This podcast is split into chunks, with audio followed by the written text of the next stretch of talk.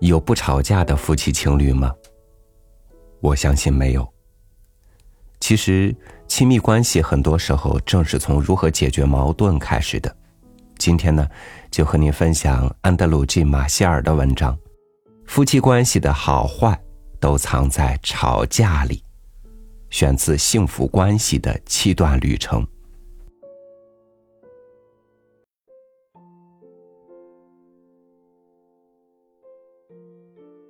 二十年前，来到我诊所的夫妻往往抱怨吵得太厉害。那时候，他们说我们无法沟通。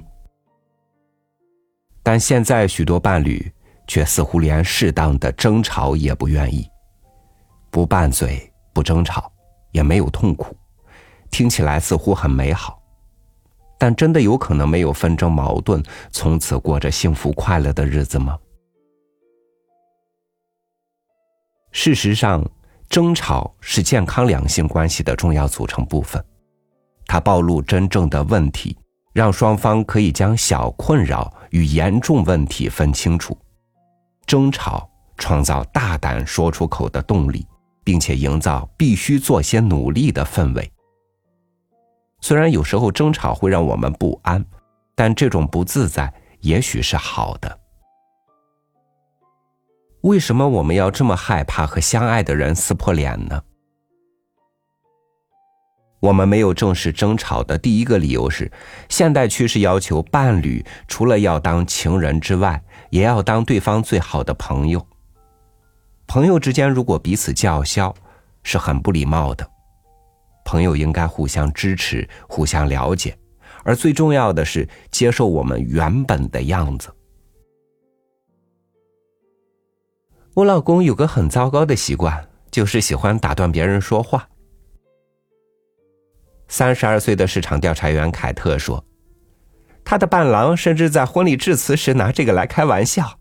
我已经懒得取笑他了，但是他说，当我嫁给他时就知道他有这个毛病，所以我现在只好默默忍受。”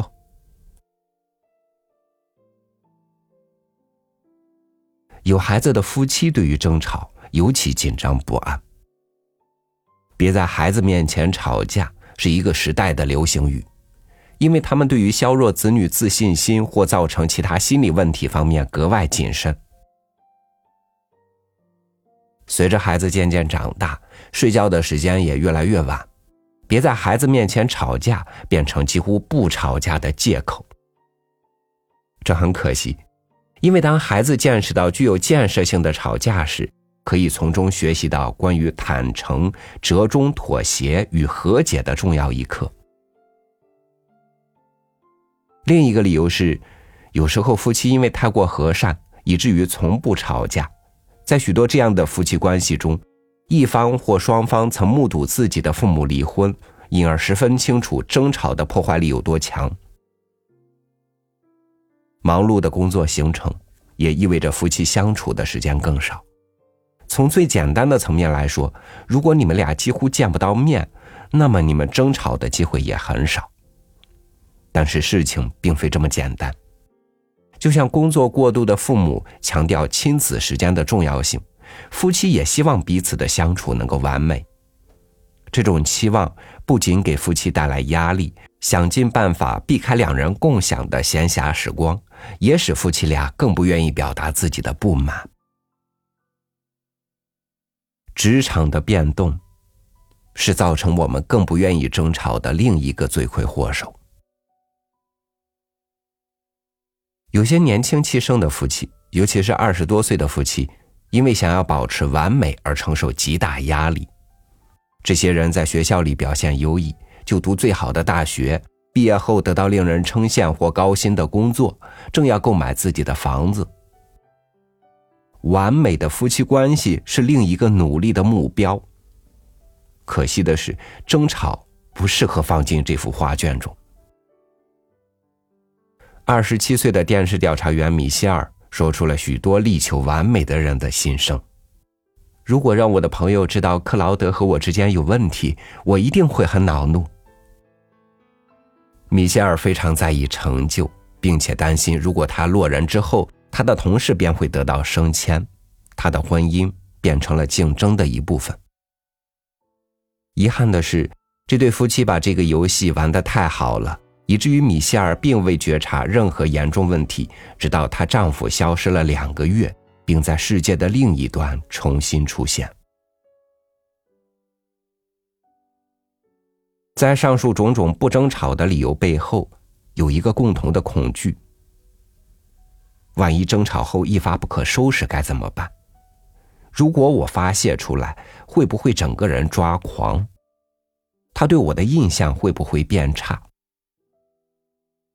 当然，这些都是很合理的担忧，尤其是对那些很少发泄的人来说，或者过去曾经吵过架而留下不好的经验的夫妻。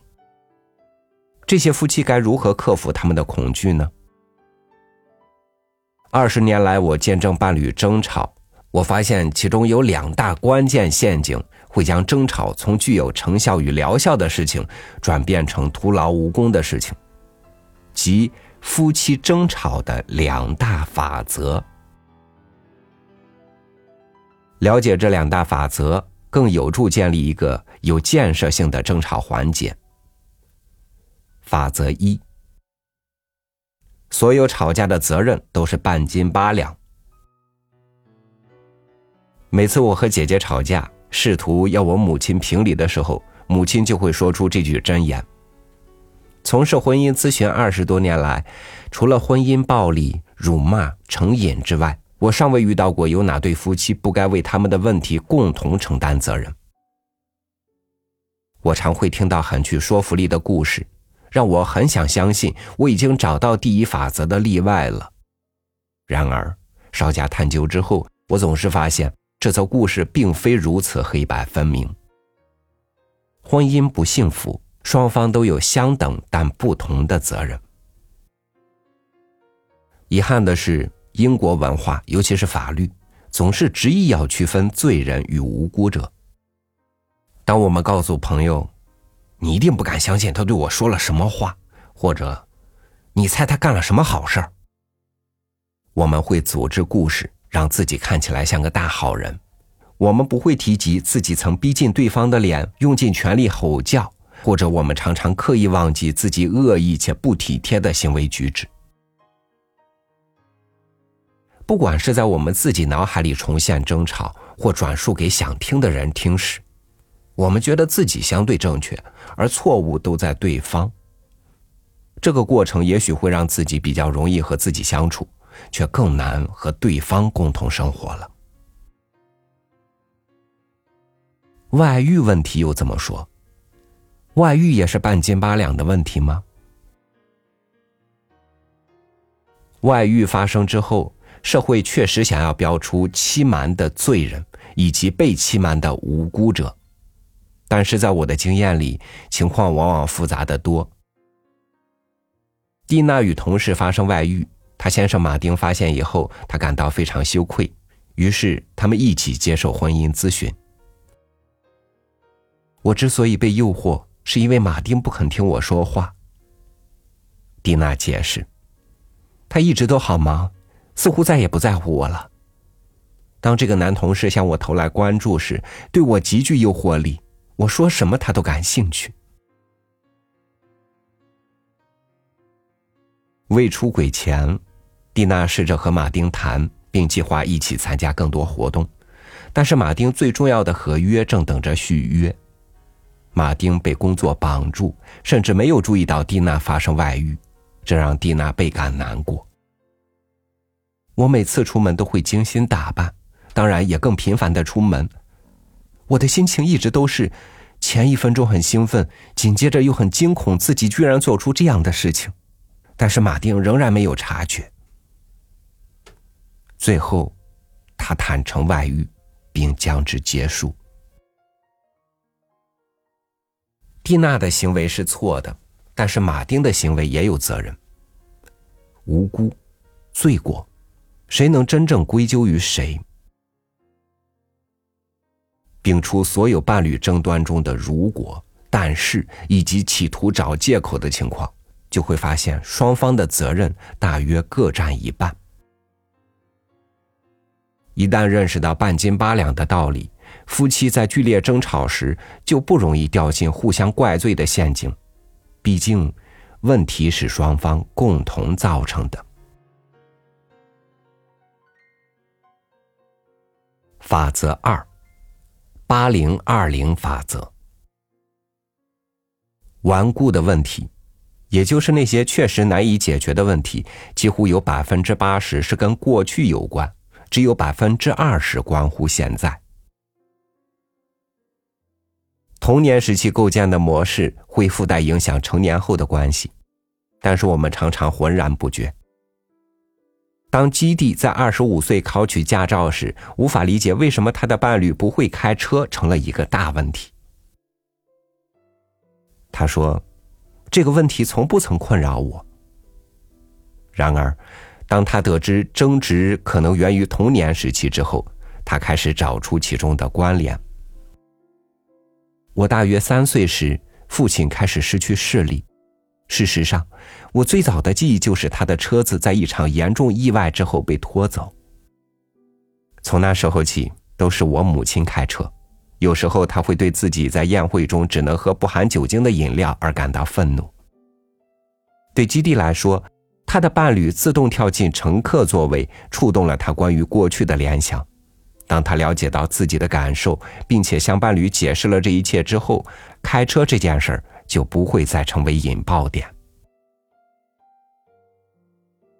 布莱恩与安迪是另一个八零二零法则案例，两人的品味与设计理念的差异造成了彼此的嫌隙，他们经常因为添置物品而吵架，百分之二十是因为客厅的天然纤维地毯。百分之八十是因为他们的背景以及原生家庭对于金钱的态度。安迪生长在一个中产阶级家庭，钱一直很充裕，直到父亲开始酗酒，事业失败。从这个经验中，安迪学会在有钱的时候尽情享受。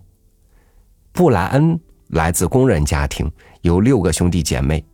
虽然他父亲的工作稳定，但是钱总是不够用。他最深刻的童年记忆之一，就是在沙滩上捡到一张十元钞票，他很开心的把钞票交给母亲，而那个星期，他母亲就用这笔钱夹菜。布莱恩从童年经历中学到的是，赚钱很难，应节约用钱。虽然了解八零二零法则无法解决布莱恩与安迪该买哪种地毯的争端，但是确实让情况免于失控。或者掉入无尽的循环中。了解八零二零法则，可以阻止同样的问题重复发生，避免坠入痛苦的争执。大部分伴侣都想避免争吵，因为争吵令人不愉快，有时候会让问题更严重。然而，对双方关系来说，争吵太少和太多一样糟糕。没有什么方法比争吵更能把问题摊开来。比起一方或者双方把意见吞进肚子里，最后却转化成怨念来说，我们更需要争吵，有建设性的吵架。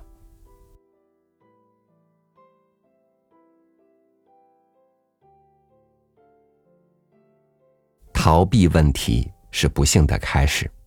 当你懂得幸福关系需要共同经历一些阵痛才能获得，我相信那些阵痛对你来说只不过是幸福的垫脚石。欢迎您关注微信公众号“三六五读书”，在节目下方留言区留言，说说你是怎么经营幸福关系的。我们呢将从留言当中选取十位听友，赠送由中信出版社出版的这本《幸福关系的七段旅程》。感谢您的收听。明天见。